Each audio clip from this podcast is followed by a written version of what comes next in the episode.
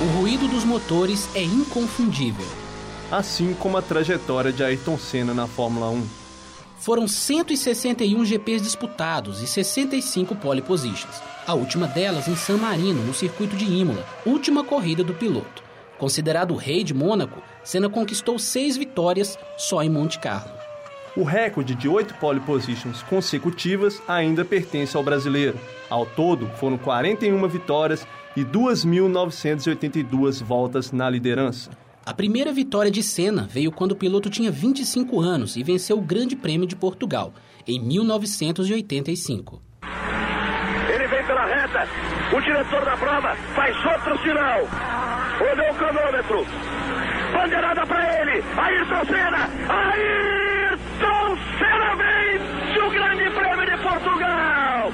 Em 1985, ele tirou o pé de uma vez, o Nigel Mansell jogou o carro fora. O desempenho nas pistas era resultado do intenso trabalho de Ayrton Senna, considerado obcecado pelo que fazia. Especialista na cobertura do automobilismo, o jornalista Reginaldo Leme destacou o que considera ser o grande momento da carreira do piloto. Primeiro que vem à cabeça é o primeiro título dele, né? 1988 foi um, uma realização espetacular, um sonho dele. Eu que acompanhei a carreira dele desde antes de chegar na Fórmula 1, ouvindo ele sempre dizer aquilo: vou ser campeão de Fórmula 1, vou ser, porque ele falava isso mesmo. Vou ser campeão, vou ser campeão, eu vou entrar lá, não é para entrar, vou entrar para ganhar. Aí você vê chegar aquele dia, aquele grande dia, né? E ainda mais da forma como aconteceu, né? na hora da largada, o carro fica parado, ele cai para 16 e vai lá, passa todo mundo, recupera. Aí tem uma ajudazinha de Deus lá para chover um pouquinho e tal. Então é uma, um momento excepcional. Para mim é o grande momento. A trajetória de vitórias de Senna também rendeu grandes rivalidades com outros pilotos. Por exemplo, com o brasileiro Nelson Piquet, o francês Alain Prost e o britânico Nigel Mansell. Em entrevista ao programa Roda Viva, em 1986, Senna confirmou o clima competitivo nas pistas e fora delas. O relacionamento desde a Fórmula 1 entre os pilotos é difícil, porque a competição é, é tão grande e acirrada que realmente dificulta o relacionamento de todos nós, né, como pilotos. O problema fora da pista é que você nunca se encontra. Cada um vive num país, tem hábitos diferentes, costumes diferentes, hobbies, né? E a gente se encontra justamente no final de semana na competição, onde o clima não é propício a uma amizade. A pressão que a gente vive é muito grande nos finais de semana de corrida, não é só no domingo a corrida, aquilo vem crescendo já na quarta-feira que antecede, na quinta você já está no autódromo, sexta e sábado tem treinos, classificação, e aquilo vai crescendo né? E é realmente difícil de você manter a calma, a tranquilidade, não cometer erros, para não prejudicar os outros e também acabar não se machucando, né? A rivalidade entre Senna e Prost foi apontada pelo jornalista Marcos Vinícius Brasil no blog Alta Definição como um dos cinco grandes momentos do piloto brasileiro.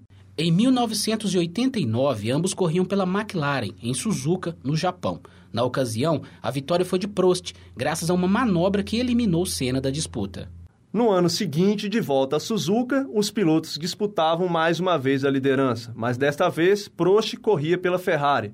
Novamente uma batida entre os carros dos dois pilotos. Logo na primeira volta foi decisiva, mas agora o piloto francês deixou a corrida e Senna venceu. A busca pela superação fazia parte da rotina do piloto. O jornalista do Hoje em Dia, Felipe Torres, aponta o trabalho duro de Senna como um dos segredos do seu sucesso foi um dos grandes gênios né, do automobilismo mundial, um cara que conhecia muito do carro, um cara que ele, ele estudava, um estudioso. É, eu conversei recentemente com uma jornalista alemã, que era amiga íntima dele agora em Interlagos, no último GP, e ela me falava, o Senna ficava, virava madrugada, estudava a telemetria das voltas dele, onde ele errava, onde ele poderia ganhar um décimo. Então é, era, era, um gênio, e ficou um exemplo assim, para os próprios pilotos, os próprios pilotos veneram o Senna, né? O esporte mundial ficou isso, essa união do, do talento com carisma e com o cara estudioso, o cara que era aficionado para aquilo que ele fazia. Ainda no programa Roda Viva, o próprio piloto confirmou a fama de exigente e detalhista. A dedicação que eu tenho para o automobilismo é tão grande, mas é com tanto prazer e é com tanta vontade, com tanto amor. E isso vem desde pequeno, desde o tempo do kart, que realmente eu acredito que a gente tem condições de lutar de igual para igual. E acreditando nisso é que eu procuro tirar o máximo de mim. Isso começa já na hora que você está se preparando psicologicamente, no início do ano, nessa época, quando você tem que treinar bastante para se preparar fisicamente durante a temporada, estar tá bem. E, e, essa vontade de vencer é o que me mantém, é a minha motivação maior. A vontade de vencer é o que me mantém participando num, numa corrida, num campeonato de Fórmula 1. Não existe nada mais eh, assim que me dê mais motivação do que isso. Então acho que o amor que eu tenho por, pela minha atividade é o que me mantém e é a maior força que eu tenho. A genialidade de Ayrton Senna, sobretudo nas pistas molhadas, é uma das marcas do piloto. A primeira vitória em Portugal, justamente na chuva, inaugurou a fama que o acompanhou durante toda a carreira. Em 1991, o piloto mais uma vez se superava ao vencer o Grande Prêmio do Brasil. Depois de um problema com o câmbio de sua McLaren, Senna deu as últimas sete voltas em Interlagos, utilizando apenas a sexta marcha. Em 10 anos de carreira na Fórmula 1, Senna passou de piloto iniciante da pequena equipe Toleman a ídolo. Torres considera o patriotismo do piloto como um dos seus diferenciais. Mas porque o Senna era uma muito carismática, né? Era um cara que ele não tinha medo de falar do país dele. Ele só do fato dele pegar a bandeira do Brasil, é o único piloto que fazia isso. Ele pegava a bandeira do seu país e desfilava com ela quando ganhava. Você vê quando ele ganhou, quando ele venceu aqui no Brasil em 91 e 93, ele ficava em êxtase total. Então, um cara, era um cara muito patriota. Era um cara que lutava, que lutava assim pelo país mesmo. É, tanto que ele, o sonho dele que era criar aquele Instituto Ayrton Senna, que depois a irmã dele, a Viviane, acabou criando. Hoje ajuda, não sei se 3 ou 4 milhões de, de, de, crianças. Então, assim, ele era um cara preocupado com, com, com o país dele. Então, eu acho que isso que... E, além do vencedor, né? Quando você pega um cara vencedor, igual o Gustavo Kirten na época, na época que ganhava tudo no tênis, o Brasil começou a prestar atenção mais no tênis. E o Senna é, só ensinou essa relação de amor do brasileiro com o automobilismo, né? Que era o cara que representava todo mundo. É, você sentia orgulho ao ver o cara ganhando, ao ver ele erguendo um troféu, ao ver ele passando por todo mundo. E no final sabia que o hino brasileiro que ia tocar no pódio. Reginaldo Leme concorda que o amor de Senna pelo Brasil contribuiu para transformá-lo em ídolo. O brasileiro adora automóvel e dirigir. Você pega um cara desse imbatível, ele só tem que se tornar ídolo mesmo. E além de tudo, ele era um ídolo também pelo que ele fazia fora da pista. Né? O Senna sabia fazer a coisa, aquela história de pegar a bandeira, né, de dar a volta com a bandeira brasileira, às vezes de correr com a bandeira brasileira no bolso, quando ele, é, quando ele tinha certeza que ele ia ganhar, que nem no Brasil. Ele sabia fazer a política dele também. Para mim foi o grande ídolo é, que eu vi, Lógico que eu não, não acompanhei a fase de, de Jim Clark e, e o Fangio só por leitura, mas foi o, o, o cara de, de, talento natural maior que, que, eu vi e fez um bem muito grande para o automobilismo. É, trouxe consequências que talvez não sejam tão boas. Por exemplo, ele, ele, ele foi o primeiro cara a ganhar salários astronômicos, que, que é uma coisa que hoje tem. Teve Schumacher, tem Alonso e tal, que é uma coisa que hoje, na época não, mas hoje está prejudicando a Fórmula 1 porque tem uma disparidade muito grande e a Fórmula 1 está necessitando, o mundo mudou, está necessitando de um achatamento aí de salário. Mesmo competitivo, algumas atitudes do piloto dentro das pistas serviram para confirmar sua popularidade de herói.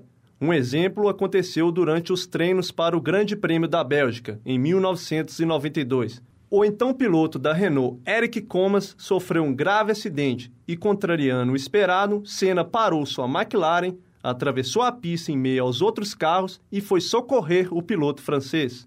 O jornalista esportivo Antônio Melani, que por mais de 10 anos cobriu a Fórmula 1, também acha impossível contar a história do automobilismo sem mencionar Ayrton Senna. Para Melani, a trajetória do piloto levou uma posição que vai além dos títulos no esporte. O Senna chegou com tudo, com um modelo, um modelo de homem, um modelo de piloto e um modelo de persistência. O Senna era, é um, era um, um homem de um outro planeta. Ele não era um brasileiro. Pelo que eu vi dele, que eu senti dele, ele era fantástico. E ele, através desse profissionalismo dele, dessa competência dele, dessa qualidade, ele despertou o mundo.